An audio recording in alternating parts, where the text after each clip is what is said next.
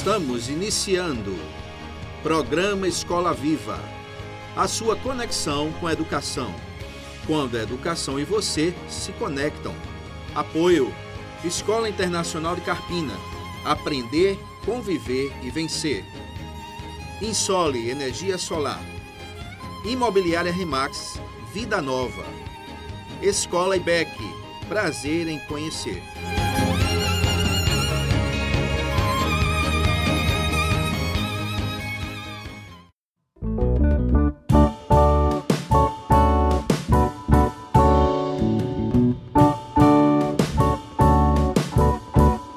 Boa noite, ouvinte do programa Escola Viva. Graças a Deus, mais uma vez estamos aqui nesse programa abençoado, com alegria muito grande, poder estar através da nossa rádio internacional, com esse programa que é feito com muito carinho, cada semana, cada quinta-feira a gente está aqui às 18 horas, e aos sábados você tem a reprise do Escola Viva, e hoje a gente está aqui no Escola Viva 47. Pastor Telemaco, infelizmente, não tem podido participar nas últimas semanas, muitas demandas, algumas dificuldades. Vamos continuar orando por ele, pastor Telêmaco, mas ele sempre está ouvindo o programa Escola Viva, é o nosso é o nosso é o, é o, é o apresentador, eu estou só eu só auxiliando ele, mas hoje infelizmente ele não pôde estar com a gente. Deixa um abraço para o pastor Genilson, que é o nosso convidado de hoje. Deixa um abraço para nossa audiência. E a gente quer receber aqui do Escola Viva 47 o meu amigo meu irmão, pastor Genilson Cavalcante. Seja bem-vindo, meu irmão. Boa noite. Boa noite. Para mim é um privilégio estar com vocês, parabenizar pelo trabalho que vocês têm feito, trazendo assuntos de tamanha importância para discussão, para o debate, para fomentar as ideias e proporcionar assim a abertura do leque de muitas áreas que muitas vezes estão engessadas. E um programa como esse tira o gesso e faz com que a gente possa pensar com mais equilíbrio. Né? Para mim é um privilégio estar com esse homem de Deus chamado Túlio. Né? Não tem outro sobrenome, mas é Túlio, Túlio verdadeiro, Túlio de Deus. Muito obrigado, meu irmão. Alegria ter você aqui, pastor. E hoje a gente vai falar sobre um assunto realmente muito pertinente. Nós temos tratado bastante sobre saúde. E hoje a gente tem um tema dentro do contexto de saúde de uma maneira bem assim, bem singular. Então, o ouvinte Escola Viva hoje vai ter uma visão um pouco diferente do contexto que a gente costuma tratar sobre saúde. O pastor Genilson também é profissional da área de saúde e vai conversar conosco hoje sobre quando a saúde precisa de saúde. Então a gente vai abordar esse aspecto, vai abordar esse tema aí muito pertinente. Eu entendo que vai ser uma bênção para cada um de nós. Vamos pensar sobre o assunto e meu amigo, me, me responda por gentileza, responda aqui para a gente. Nós estamos vivendo em um período pós-pandêmico. No Brasil houve mais de 670 mil mortes registradas em relação à Covid-19. O SUS teve, pastor, teve e tem um papel forte na preservação de vidas, tanto no que está relacionado à Covid, quanto a outras necessidades e demandas. Pastor Genilson, a ação do SUS merece um tipo de nota ou avaliação quanto à capacidade técnica de seus profissionais e outro tipo de nota quando se fala de equipamentos, recursos, ou seja, das questões ligadas à gestão dos, dos hospitais e do próprio SUS. Como é que o irmão comenta isso, por favor?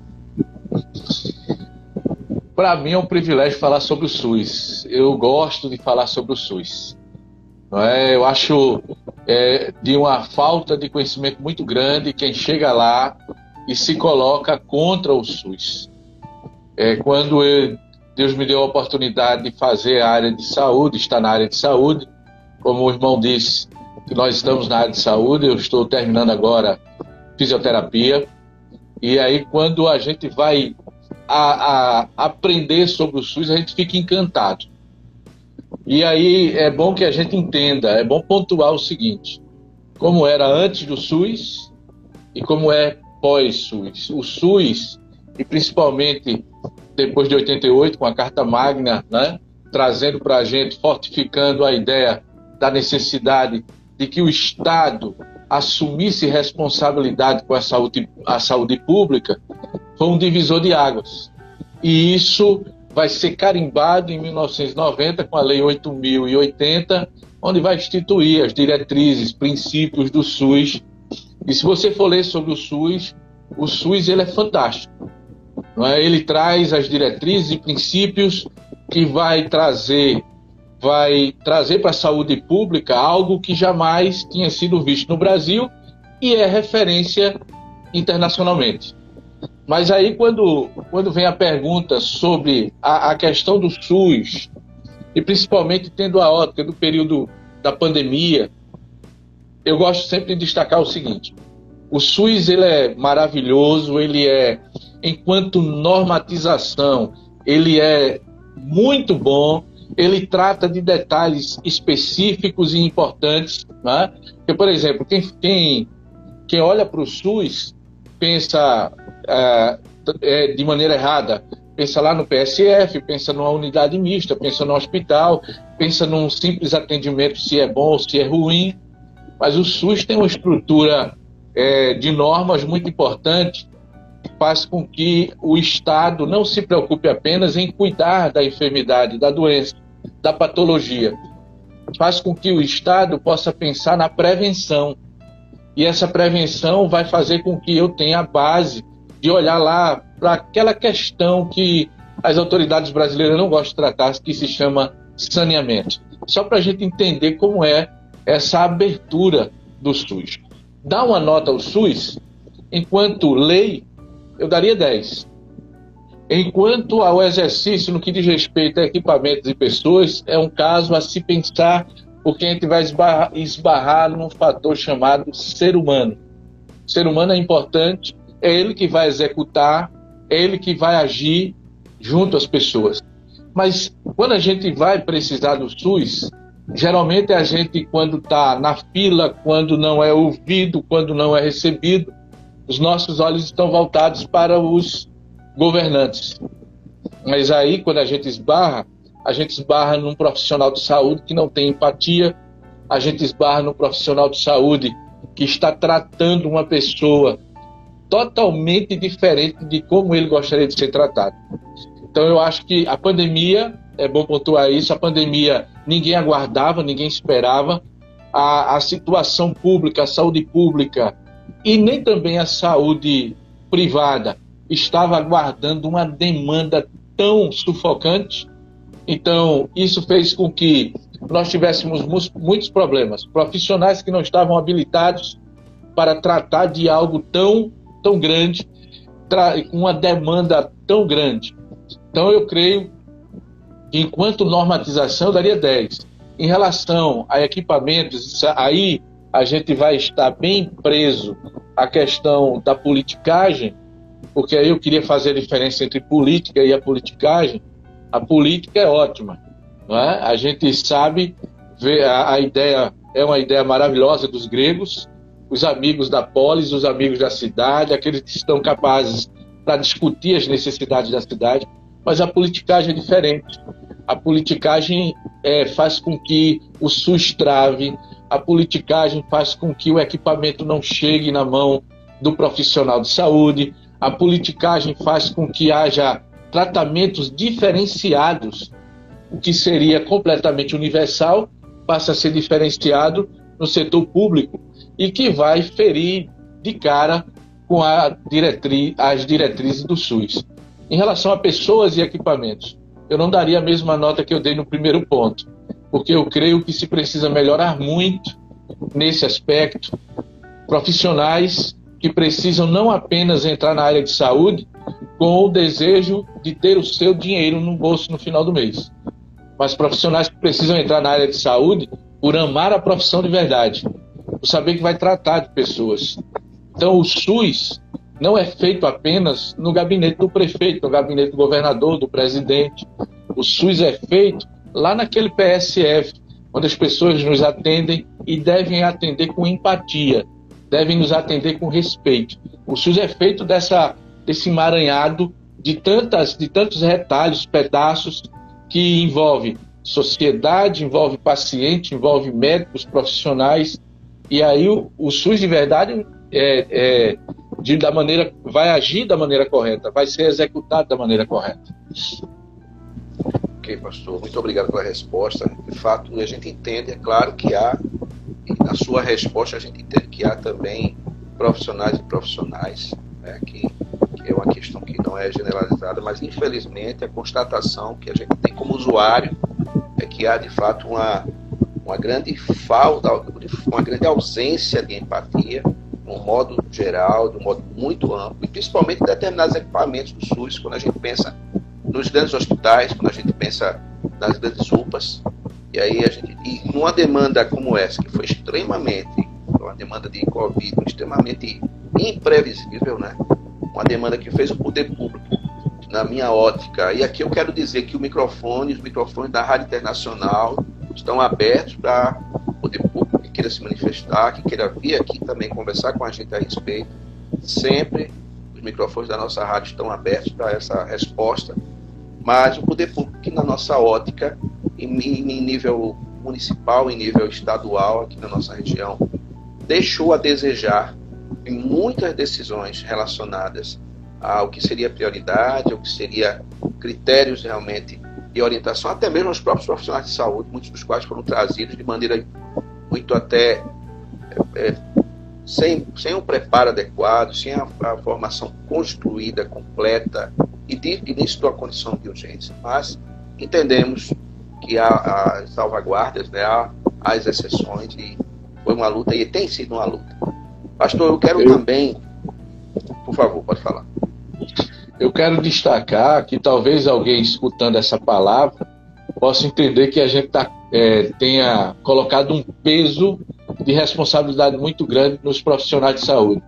De fato, a gente precisa tirar o chapéu, né? É, respeitar, porque, como o irmão disse, existem profissionais e profissionais em qualquer área. Então, nós, nós temos no SUS, dentro do SUS, profissionais de alta qualidade. Né? Pessoas completamente comprometidas com, com o próximo, pessoas comprometidas em tratar de verdade. É? A gente, eu estou estagiando no município e aí uma coisa que nos chama a atenção. Na nossa área de fisioterapia, nós temos é, centros de reabilitação na cidade que têm equipamentos que nem toda clínica particular da cidade tem. Então, é um investimento que é, deve ser respeitado, é um investimento que é para a sociedade, e a sociedade está fazendo uso disso. É, nós temos hoje no município, não estou aqui levantando a bandeira de ninguém, mas o que é bom deve ser destacado e o que também não é bom deve ser destacado nesse, nessa conversa.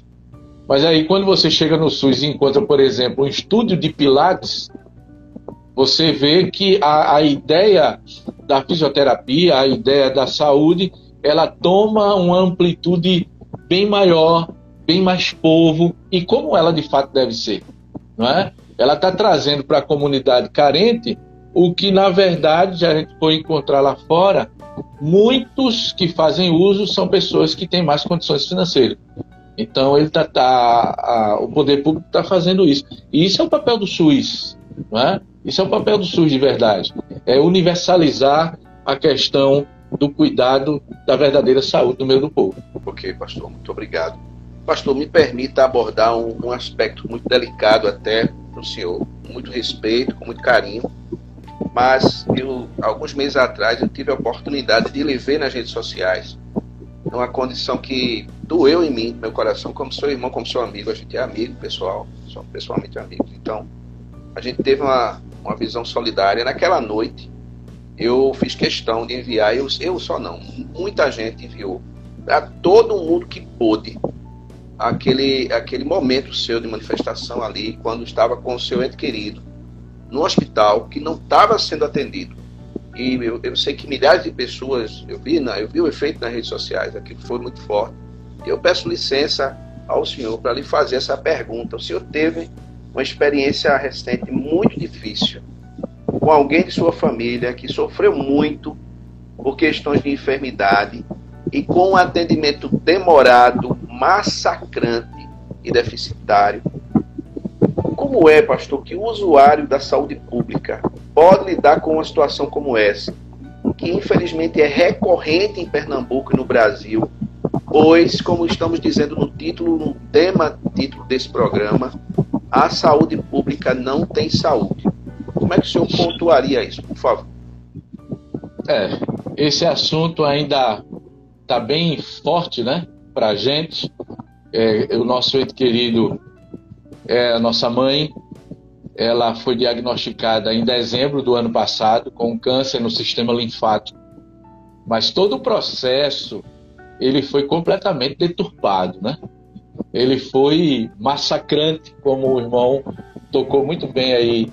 Foi deficitário, foi demorado. É? A, a, só para começar, as dores iniciais que ela sentiu e que procurou o sistema de saúde público, o médico que atendeu diagnosticou de imediato o que era, sem o exame de imagem, sem qualquer tipo de, de exame que é, poderia ter sido feito, como foi feito posteriormente, mandou para casa, administrou a dor. E o que a gente sempre tem visto, esse aí vem a questão do problema da execução do SUS. Que não é a questão do SUS, é quem está com a caneta do SUS, é quem está executando o SUS nós, nossos profissionais muitas vezes se preocupam, ou, ou na verdade é dada só a condição a eles de administrar dores, a dor em si. Então ela foi mandada para casa e o que na verdade deveria ter sido bem mais investigado, foi investigado depois, foi feito um ultrassom, houve um diagnóstico e em dezembro do ano passado foi diagnosticado câncer no sistema linfático no dia 2 de março. O Papai do Céu levou ela. Nesse processo, nós conhecemos a dificuldade dentro de um hospital público e era a, um hospital que ela um, um plano de saúde que ela pagava há muitos anos, que era professora do estado. Mas assim, eu creio que um papel fundamental de cada cidadão é acompanhar o processo. Nós muitas vezes nos limitamos ou terceirizamos essa responsabilidade. Colocamos a responsabilidade só lá em outras pessoas, que alguém vai falar, que alguém vai se posicionar, mas quem tem que se posicionar sou eu. Quem tem que acompanhar sou eu. Quem tem que ter o domínio da informação sou eu. No mundo que a gente está vivendo das fake news, a gente tem que ter muito cuidado, porque nem tudo que é propaganda é de fato verdade. Porque muitas vezes a gente tem uma propaganda na área de saúde e quando a gente chega lá na nossa cidade é totalmente diferente. Não é? é uma saúde tratada completamente sem responsabilidade. Quando a minha mãe ficou no Hospital do SACEP, ela, os primeiros dias, ela ficou em uma poltrona, sem ter condições de, é, de ficar de, de maneira correta, e os nódulos eram na região cervical. A minha sobrinha, que ficou como acompanhante, ela dormiu quatro dias no chão do hospital. O que me chamou muita atenção foi depois, em uma das conversas com uma profissional de saúde, que ela ficou, é, ela não quis me receber porque eu estava com a máscara um pouco abaixo do nariz. Todo mundo sabe que a máscara ela traz uma, uma dificuldade para a nossa respiração. Eu tenho asma e sinto essa dificuldade. Naquele momento, em, no corre-corre, eu cheguei para conversar com ela dessa maneira e ela não quis me receber. E eu perguntei a ela por que ela não queria me receber por conta daquela questão, que para mim não era uma questão menor, é bom que se destaque isso, era importante naquele momento, naquele lugar. Não é? A gente, profissional de saúde, tem que trabalhar até hoje com a máscara, mas são coisas diferentes. Você não atende porque ele está é, com a máscara um tanto quanto errada naquele momento, mas você ao mesmo tempo permite que alguém durma no chão de um lugar que está com muitas bactérias que a gente sabe disso. Então é uma coisa, é, é um processo completamente complicado. Então é, a única maneira que eu consegui usar para que a minha mãe fosse atendida de verdade como ser humano foi através das redes sociais. porque em determinado momento se esperou durante 35 dias o resultado de uma biópsia. E aí entenda-se que aí o problema, o processo é lento, o processo é completamente complicado. Porque se a gente é, há um diagnóstico de um câncer, nós estamos lutando contra o tempo. Então você tem uma biópsia que chega com 35 dias, você tem uma pessoa que é mandada para casa, enviada para casa, como se o estado de saúde dela estivesse normal. Cada pessoa tem enfrenta a enfermidade de uma maneira diferente, o corpo, a imunidade e tantas outras coisas. Então nós sofremos muito, o processo foi complicado. Quando voltamos para lá, o processo começamos do zero. Ela ficou no mesmo lugar, ela, a minha sobrinha passou pela mesma situação. E aí foi a hora de colocar de fato a boca no trombone. Procuramos a ouvidoria, a ouvidoria não resolveu, procuramos assistência social, não foi resolvido, e aí nós fomos para a rede social. Não é? Quando nós fomos para redes sociais, eu recebi ligação até de deputado estadual, acredita? Foi mesmo. É? Deputado estadual que se comprometeu em me ajudar. Não ajudou de fato, mas teve um contato comigo. Não é? Pessoas, e aí é, eu também nesse momento quero agradecer, porque quando chegou na rede social, muita gente se prontificou a ajudar. Eu conheço fulano, eu tenho tal contato. E aí hoje eu não posso especificar, foi tal pessoa, foi tal contato. Fica a minha gratidão para todos os que ajudaram. Mas de fato a rede social foi um instrumento importantíssimo para combater a ineficiência do Estado no uso de uma ferramenta tão importante que é o SUS. Pastor, a gente ficou naquela noite muito, muito preocupado aqui em casa e eu disse, disse à minha esposa, disse a Aldalda, eu preciso fazer alguma coisa. Hoje eu não posso fazer, além de a gente falar com muita gente, que eu sei que muita gente falou e pedimos apoio, graças a Deus. Mas eu disse, eu vou conversar com o pastor Geneus quando essa fase passar e a gente, naquela data, nós decidimos fazer esse momento aqui com o irmão, até para que essa sua experiência, didaticamente, possa ajudar outras pessoas a terem também esse protagonismo, como o irmão falou, de, de falar, de procurar. O irmão procurou os meios corretos, eticamente, foi lá. E nas redes sociais se colocou de uma maneira também correta, ética, como cidadão, como cristão, apenas pedindo as providências necessárias no momento de extrema dificuldade, de extrema dor. E nós nos consolidamos com o irmão, com a sua família, pela perda também Ficamos felizes de poder hoje aqui falar com as pessoas sobre isso. Pode, pode falar. A necessidade das pessoas é tão grande, tão gritante nesse meio, que quando eu fiz o primeiro vídeo e aí a minha sobrinha que estava lá dentro com ela, porque eu fiz o vídeo no, no pátio do, do hospital, e aí eu passei a informação para ela, o vídeo, e ela também começou a distribuir a repassar. Ela mostrou algumas pessoas que estavam perto da minha mãe, que estavam em tratamento. Quando eu voltei para perto da minha mãe, eu fui recebido como uma pessoa que estava tendo uma atitude heróica. Porque o clamor que eu fiz em relação à minha mãe era o clamor dos, das outras pessoas. Eram pessoas que estavam ali dentro que já passavam dias sem receber o médico especialista. Porque o médico que está de plantão, ele vai passar fazendo a evolução normal. Mas quem está lutando contra um câncer, ele quer a presença do oncologista. É, quando nós estávamos esperando o um oncologista, e aí nós esperamos, entramos em contato com o assistente social, o assistente social prometeu, a enfermeira-chefe tinha prometido que chegaria tal data, não chegou, tal data não chegou. E, um, e em determinado momento chegou o oncologista. Quando ela pediu para ser tratada, o oncologista disse: Eu não tenho nada a ver com o seu problema. A senhora precisa de um hematologista, como é um problema no sistema linfático.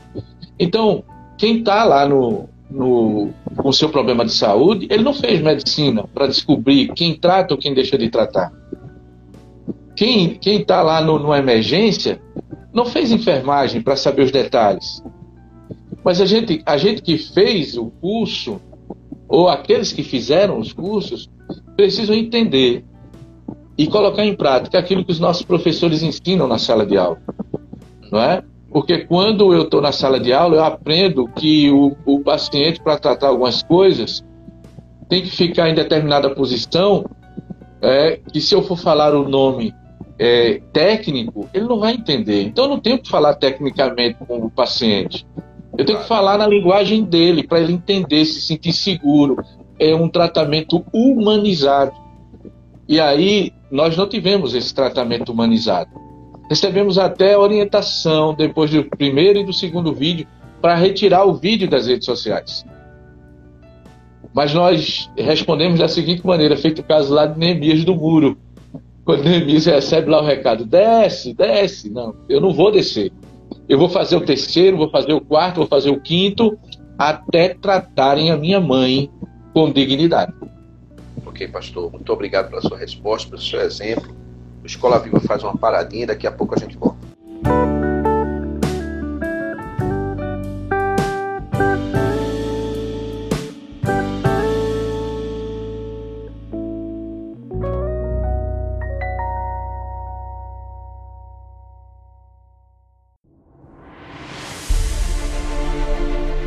Faça sua portabilidade com a Insole Energia Solar. Troque sua despesa de energia por um investimento no mesmo valor e viva a liberdade de produzir sua própria eletricidade.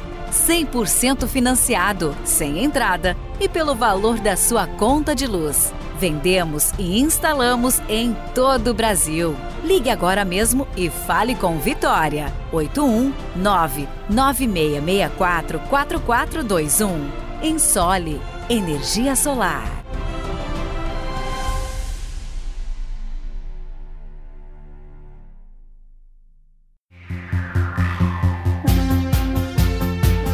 Na Escola IBEC, a criança encontra a alegria de aprender de forma interativa e dinâmica. Respeito, confiança e criatividade são as ferramentas da construção de uma educação cristã, inclusiva e cidadã. Conheça-nos pelo Instagram IBEC Escola. Escola IBEC. Prazer em conhecer.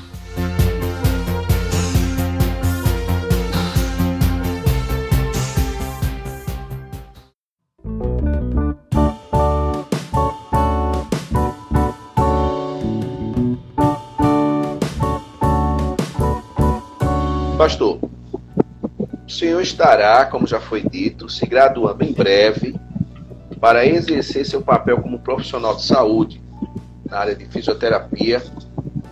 Irmão, por favor, fale sobre isso. Como é que foi essa história? Como é que é ser pastor e fisioterapeuta? Conte pra gente, por favor. É um milagre de Deus. é, nós tínhamos já tentado, de fato, outras é, graduações. Nós é, não conseguimos essas graduações não por conta de disposição por nossa, da nossa parte, mas de uma maneira bem interessante da disposição financeira. Nós decidimos fazer a prova do ProUni. Foi uma grande oportunidade, Deus nos abençoou. Não é? Depois de tanto tempo fora da sala de aula, o último curso tinha sido de teologia, que não vai tratar dos assuntos que a gente está acostumado aí para fazer uma prova para o ProUni. Para o ProUni, não, para. Não, não é o ProUni, o ProUni é que está pagando a conta. O ProUni é, é, é aquele. Mas é a prova do Enem. O Enem. Enem, Enem para fazermos a prova do Enem. Mas aí a gente, graças a Deus, nós fomos bem sucedidos. Mas ainda ficou uma dúvida se iríamos entrar na área de saúde. Porque quando nós terminamos lá o segundo grau, havia um desejo, talvez o desejo de muita gente quando termina o segundo grau, seja ingressar lá pela área do direito. E aí, por conta da questão de, vamos dizer assim, ter uma facilidade em falar em público e trabalhar as ideias, e alguém perto de nós, faça direito, faça direito, e graças a Deus eu não fiz direito. Não é? Eu, nós temos um, uma pessoa que é um referencial de profissional, fisioterapeuta, primo da minha esposa, é, o Tiago, é fisioterapeuta é, de terapia intensiva, é justamente a área também que a gente quer é, se especializar, quer trabalhar dentro das UTIs. E depois que nós passamos pela experiência com a minha mãe, aflorou ainda mais a ideia de ir lá para dentro da UTI trabalhar como fisioterapeuta.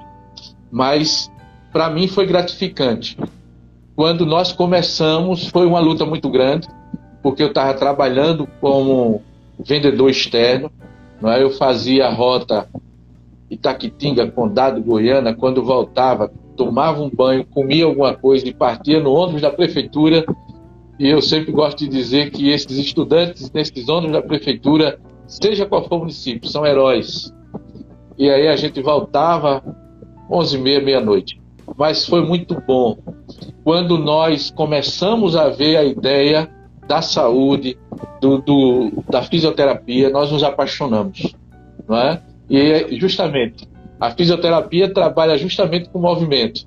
E aí, pastor vai colocar o povo para se, se movimentar a partir da fé. E aí, unir o útil ao agradável. A gente coloca para andar, porque Deus disse assim: diga ao povo que marche, em nome de Jesus. Amém. Amém. Maravilha, maravilha.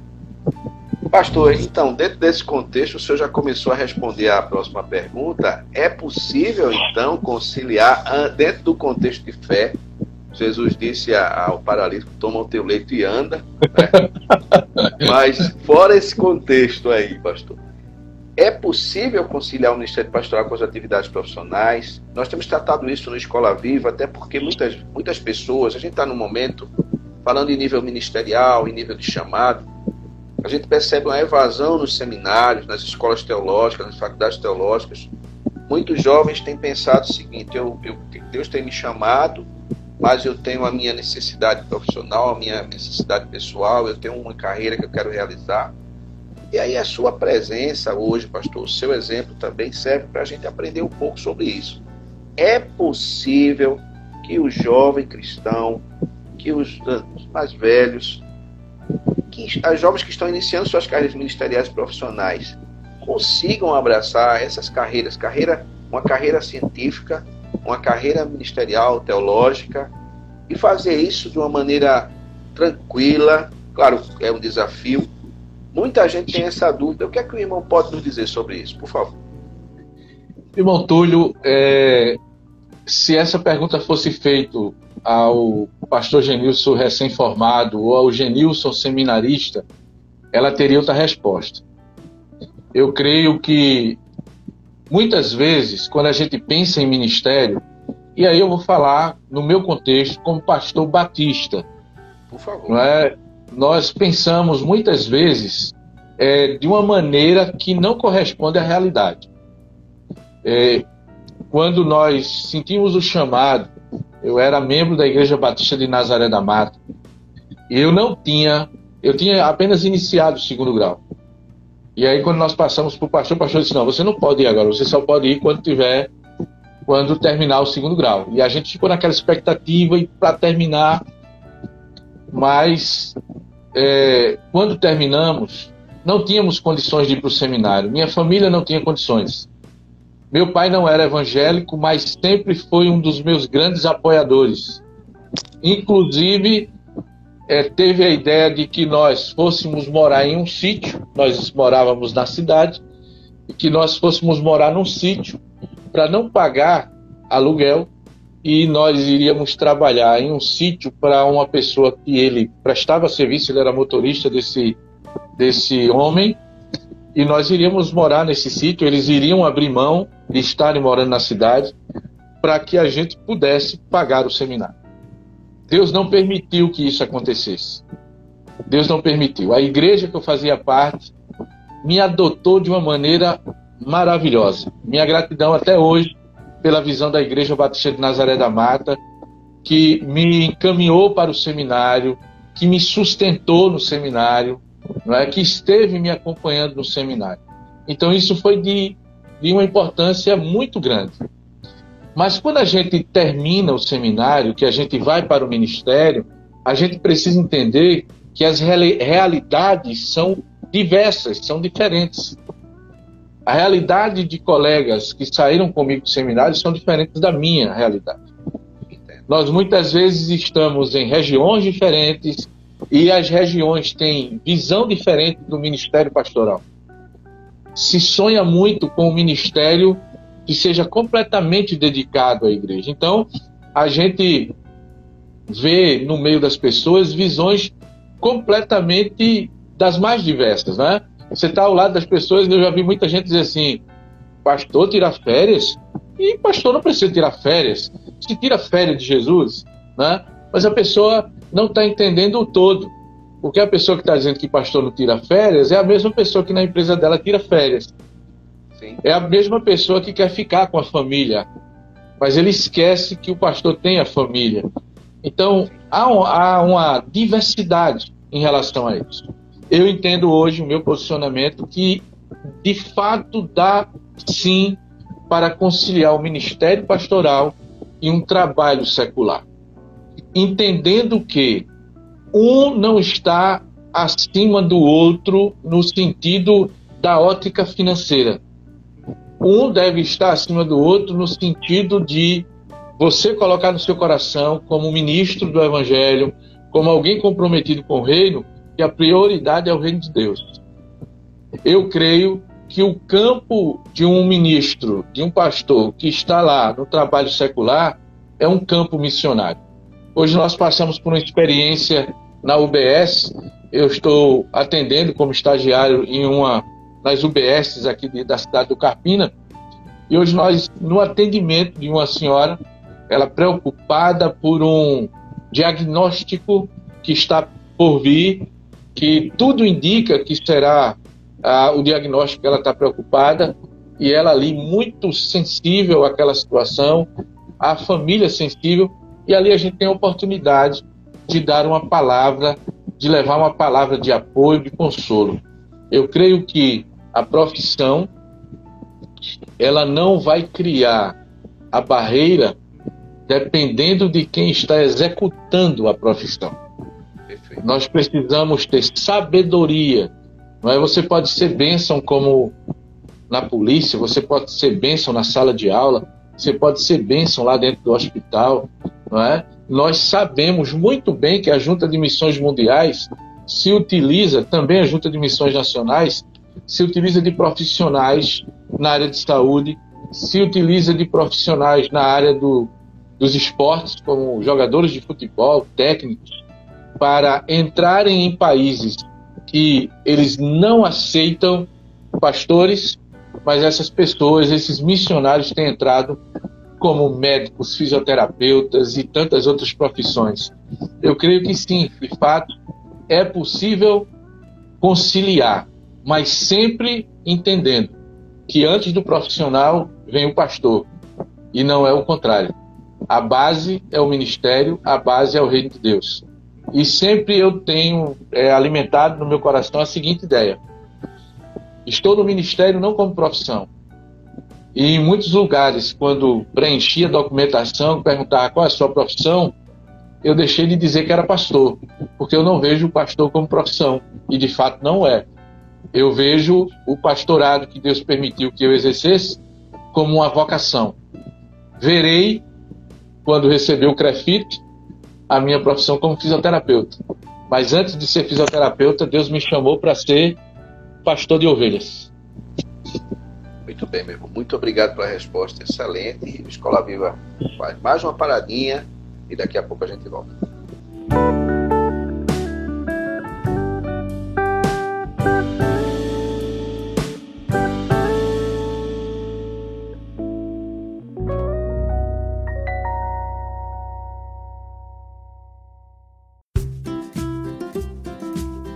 Casa Nova, Vida Nova. Em Carpina e região, no Brasil e no mundo, a Remax Vida Nova ajuda você na compra, venda e locação do seu imóvel. E Imobiliária Remax Vida Nova. Telefone 81 3621 4234. Ninguém no mundo vende mais imóveis do que a Remax.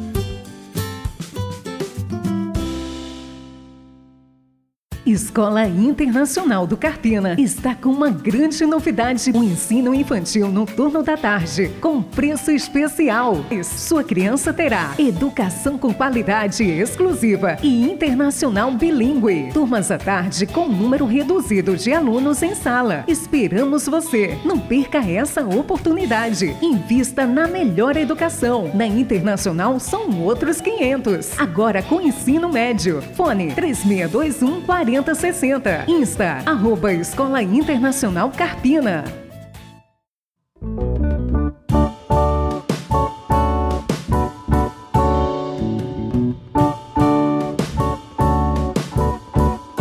Pastor, gostaria que o senhor, como bom cidadão que é, homem de Deus, líder, deixasse aqui sua sugestão norteadora para o gestor público ou privado que tem a responsabilidade, veja que responsabilidade o senhor tem, e deixar a sua orientação para o gestor público ou privado que tem a responsabilidade de salvar a vida de pessoas, através dos equipamentos e profissionais que ele dera no âmbito público ou privado na área de saúde.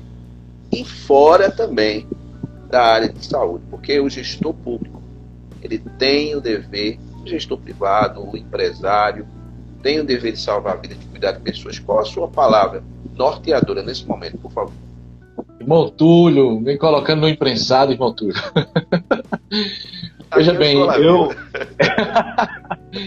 eu acredito, eu acredito que para o gestor, eu vou falar inicialmente para o gestor público, ele precisa, no resultado das eleições, ele precisa desarmar o palanque e precisa e de fato viver ah, para o bem do povo, trabalhar para o bem do povo. Mas antes de desarmar o palanque e no processo do palanque, que esses gestores tenham de fato propostas. Falta proposta no nosso contexto político. Falta proposta no nosso contexto é, público. Eu creio que eles precisam fazer uma leitura do contexto do povo, onde está o povo, onde está inserido. Eu sempre gosto de identificar a seguinte questão: o que a gente vive nas nossas cidades não é fruto, muitas vezes, da, do gestor municipal. Geralmente, o gestor municipal ele pega uma carga de benefício do federal, que junta com a carga de benefício do estadual e cai na mão do gestor municipal. E ele tem na mão, ele tem na mão um processo de saúde, verbas que vêm para a saúde sempre, verbas que sempre entram na área da educação, verbas que sempre entram para a segurança pública, mas que, no entanto, isso não é vivenciado na prática. No entanto, isso não é colocado no, no, no dia a dia das pessoas, as pessoas não veem isso. E o processo do eu no, no, na, na execução do trabalho público atrapalha demais.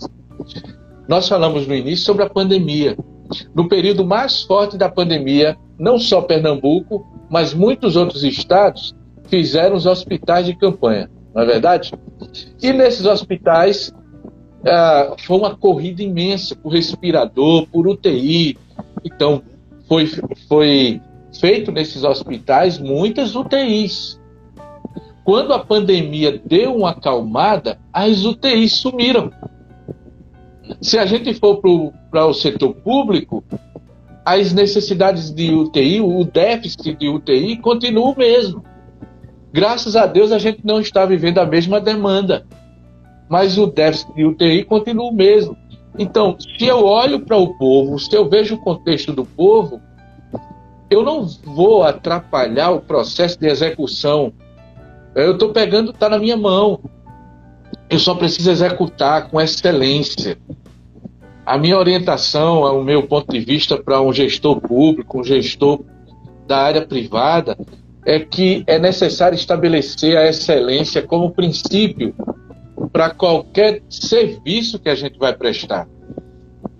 Muitas vezes a gente quer é, faz um planejamento, um plano de ação para executar alguma coisa, mas o nosso objetivo é o fim, é o lucro, é talvez o reconhecimento do palanque, é o aplauso, é a permanência no poder. E, na verdade, o que a nossa sociedade está precisando é de pessoas que possam trabalhar com a proposta de que o trabalho seja feito com excelência. A gente vê a importância da Bíblia em relação a isso, é? quando a própria Bíblia nos orienta. Quando você for fazer alguma coisa, não faça como se você estivesse fazendo para homens. Faça como se você estivesse fazendo para Deus. E a gente precisa ter essa, essa, essa visão.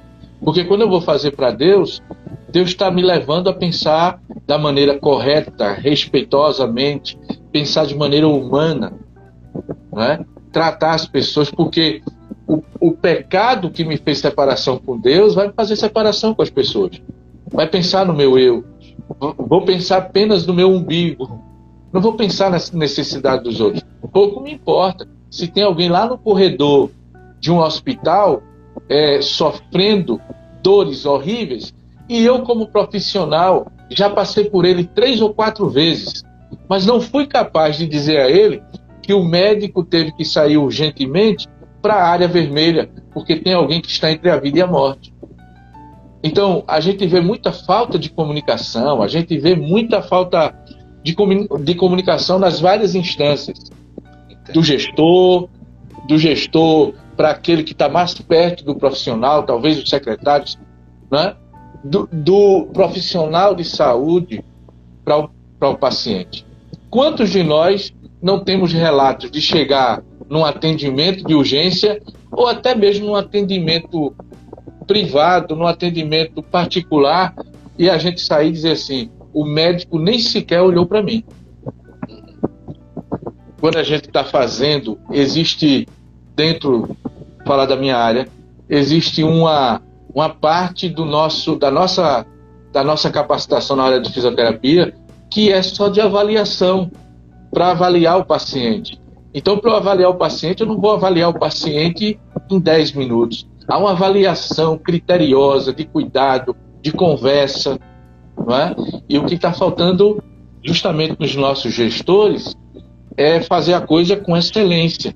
E uma outra coisa muito importante que eu entendo que é necessário são os gestores, seja na área pública ou privada, aprender a passar a visão certa para os seus liderados não é? sentar com o seu povo, trabalhar a ideia certa com eles, não é? levá-los a viver a visão correta para a execução do trabalho. E aí a gente precisa entender isso. Eu creio que existem muitos outros pontos a serem tocados, tratados, mas eu queria destacar esses três. Que o gestor aprenda a fazer uma leitura do contexto, não é? que ele possa fazer o trabalho com excelência e levar a sua equipe a fazer o trabalho com excelência. Porque aí a gente vai ter um tratamento mais humanizado. Pastor, ah, é interessante trabalho com consultoria, o senhor sabe. Eu estava trabalhando com os clientes que são empresários aqui em Carpina, uma consultoria para diretores, são donos de empresa, duas empresas aqui da cidade, nós estávamos conversando e a visão que a gente tem tratado com alguns gestores é exatamente isso. Tem uma frase inglesa que é assim: as pessoas não se importam com o quanto você sabe, até que saibam o quanto você se importa. Tenho trabalhado com liderança, inclusive quinta-feira, hoje, daqui a pouco, após o Escola Viva. Às sete e meia a gente vai estar uma live ao vivo no YouTube, sala fechada, falando sobre a atitude de Jesus 5.0. É um workshop de liderança que a gente trata em relação ao que Jesus fazia. Eu tive a oportunidade de estar, eu falei sobre isso numa live anterior, alguns dias atrás, tive a oportunidade de estar numa sala de treinamento com cerca de duas mil pessoas, alguns anos atrás, com James Hunter, autor do livro Monge Executivo. Ele disse textualmente Havia muita gente lá no centro de convenções em Recife, ali, Recife Olinda. Ele disse textualmente: o modelo de liderança, gestão empresarial para as empresas de hoje, século 21, o melhor modelo da história é o modelo de Jesus. Jesus foi a pessoa, é a pessoa que mais influenciou pessoas. São 20 séculos. Jesus ainda está o maior exemplo de gestão da história. As pessoas, eu tenho dito aqui na, no nosso canal, nos nossos canais, no perfil do Instagram, a pessoa que mais influenciou líderes no mundo é Jesus. Jesus é falado muito até por quem não gosta dele. Isso é verdade. Ele atinge até quem não gosta dele. Os seus discípulos morreram de forma parecida, com exceção do apóstolo João. Seus outros 11 apóstolos morreram de maneira parecida, foram mortos, assassinados, por conta do amor, serviço às pessoas, serviço ao Evangelho. E é interessante quanto o impacto de Jesus nos ensina como líderes, como gestores. Eu trabalho com empresas e a nossa, o nosso modelo de trabalho para empresas bem-sucedidas é Jesus. É Jesus. Porque as pessoas iam para Jesus. Quando você segue aquele modelo de entrega, cuidado, focar no outro, no cliente, seu cliente interno e externo, as pessoas vêm para você. As pessoas vão buscar você, elas não, você não procura. As pessoas indicam, as pessoas indicavam Jesus. As pessoas têm indicado empresas, pastor, empresado ouvinte Escola Viva, tem indicado profissionais que seguem o modelo de Jesus. Eu sei que o pastor Genilson é um grande profissional, já é um grande profissional, está se formando. Conheço como pastor, como ministro. E o modelo que o irmão segue no seu, seu ministério e, claro, também no seu negócio agora, no seu trabalho, é um modelo de cuidar muito bem do outro com excelência, como o senhor falou. E é isso que assegura o êxito. Um profissional inteligente, meu irmão, eu te falo, posso te dizer, um profissional inteligente, ele pensa no outro. É verdade. Porque ele não vai parar de trabalhar. Ele não vai parar de trabalhar. Né? Ele vai continuar trabalhando, vai continuar crescendo. Pastor, muito obrigado pela sua participação maravilhosa aqui no Escola Viva. Mas, por favor, qual a sua mensagem final? Glória a Deus, são milhares de pessoas lhe ouvindo nesse momento. O que é que o senhor diria para, o seu, para os nossos ouvintes? Por favor, qual a sua mensagem final? Bom, Túlio, eu creio que uma, um, algo muito importante que a gente precisa colocar em prática. Exercer o nosso papel de cidadão de verdade. E esse papel de cidadão está também dentro daquela pauta que a gente falou antes, de estar acompanhando o processo. Não deixar o processo na mão dos outros, mas de acompanhar o processo. E acompanhar o processo é ter a sabedoria de isso aqui está bom, isso aqui está ruim, porque muitas vezes o processo ele é atrapalhado pela minha visão da politicagem. Se é alguém que eu não gosto, tá tudo errado. Se é alguém que eu gosto, tá tudo certo, embora esteja tudo de cabeça para baixo. Exercer o meu papel de cidadão, não é? Quando você tem a oportunidade hoje, através das redes sociais, de ver o portal da transparência, não é? de acompanhar as notícias, de ver os sites aí onde a gente conhece, fica sabendo com facilidade do que está acontecendo de fato. Exerça o seu papel de cidadão. O papel de fiscalizar é muito importante, muito importante. Às vezes a gente vive aquela questão do, do da, da história do bom samaritano, né? O bom samaritano, aquela história, o, o homem ia pela, pela estrada, foi roubado, foi machucado, estava no chão, veio o sacerdote, veio o levita, não fizeram nada, o samaritano foi que tomou a decisão certa. Mas é, eu escutei uma mensagem com tópicos que nunca esqueci sobre aquela passagem. As três filosofias de vida. E uma delas dizia assim, que estava relacionada à questão do sacerdote, que vê a situação e não vai ajudar. Assim, o que é meu é só meu e eu não posso dividir. Muitas vezes a gente está vivendo para a gente mesmo. Somos tão egoístas que a gente pensa que nunca vai passar pela situação. Que a gente vê o erro, os nossos olhos identificam a necessidade, os nossos olhos identificam que a coisa está errada, mas a gente não levanta a mão para dizer que está ruim, porque até então não tocou na nossa tenda, não tocou na nossa ferida. Mas aí a gente precisa entender que é importante o papel da fiscalização, é importante a gente ter esse acompanhamento das informações. Nem tudo que os políticos dizem é de fato verdade. E a gente precisa, com absoluta certeza, entender que esse papel de humanização dos setores da sociedade não começa dos gabinetes para o povo, deve começar do povo para os gabinetes. Perfeito. Não adianta, não, não adianta a gente levantar a bandeira e dizer, olha, sou contra a corrupção, se nós somos os primeiros corruptos. Perfeito. Não adianta a gente dizer que é, tal governante não está agindo direito com a saúde, se eu, quando pego o meu jaleco, eu sou completamente negligente no meu papel como profissional da saúde. Eu não posso dizer que a coisa está certa se eu nem, nem eu mesmo conseguir ainda fazer o meu papel com excelência de fato. Então a mensagem que eu deixo para os ouvintes da Escola Viva é que sejamos cidadãos de verdade, atentos, participantes, convictos do nosso verdadeiro papel no meio da sociedade. A gente só tem uma sociedade porque somos nós que formamos essa sociedade. A gente só tem um processo político porque a gente tem pessoas que são, somos nós essas pessoas. Somos nós que temos que discutir sobre a, a verdadeira realidade e, e a mudança que a polis, a cidade, precisa ter. Só que nós nos calamos.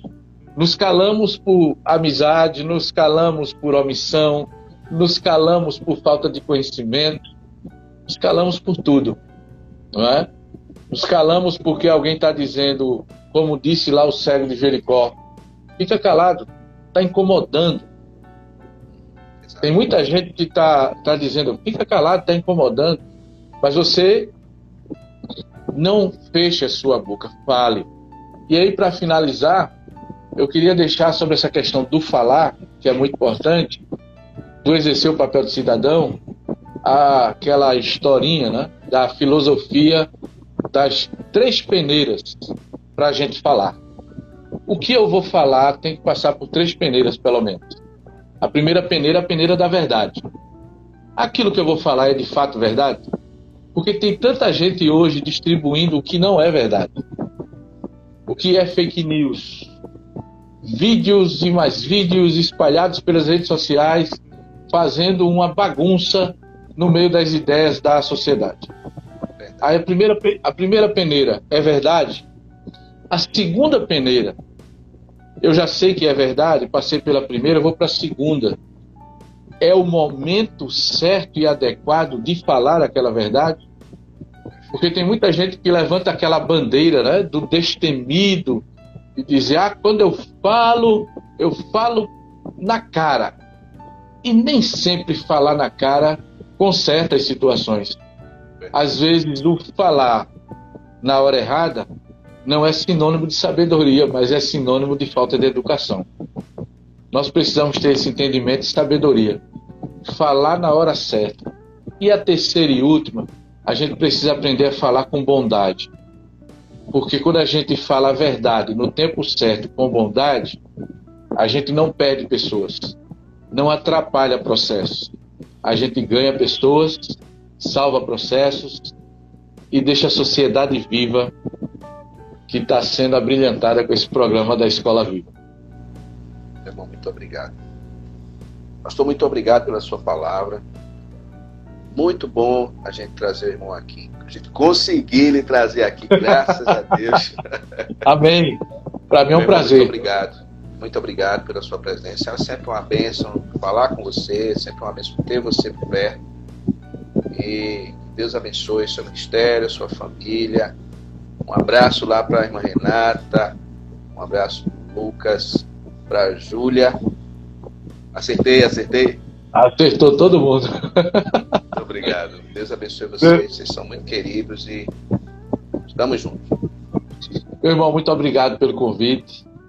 Desde, desde o dia que o irmão trouxe né, a proposta de fazermos esse, esse, essa conversa, me encheu o desejo de participar.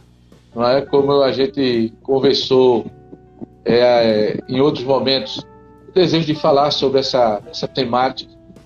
É muito bom falar sobre o assunto, é muito bom estar com o irmão. Né? Deus nos deu o privilégio. Eu sempre gosto de dizer isso. A gente sai nesse giro dos ministérios, está em tal lugar, depois vai para outro, e Deus nos dá a oportunidade de conhecermos pessoas que traz um significado tão grande à caminhada da gente, e o irmão é uma dessas pessoas, com a irmã Alda, que tem abençoado a minha vida, abençoado a vida da minha família. Meu muito obrigado, obrigado aí à Escola Viva, ao Pastor Telema, com um abraço para todos vocês, a todas as pessoas que estão ouvindo, estão entendendo aquilo que a gente está passando. Um grande abraço no nome de Jesus. Amém, pastor. Muito obrigado. Deus abençoe. Boa noite. Boa noite.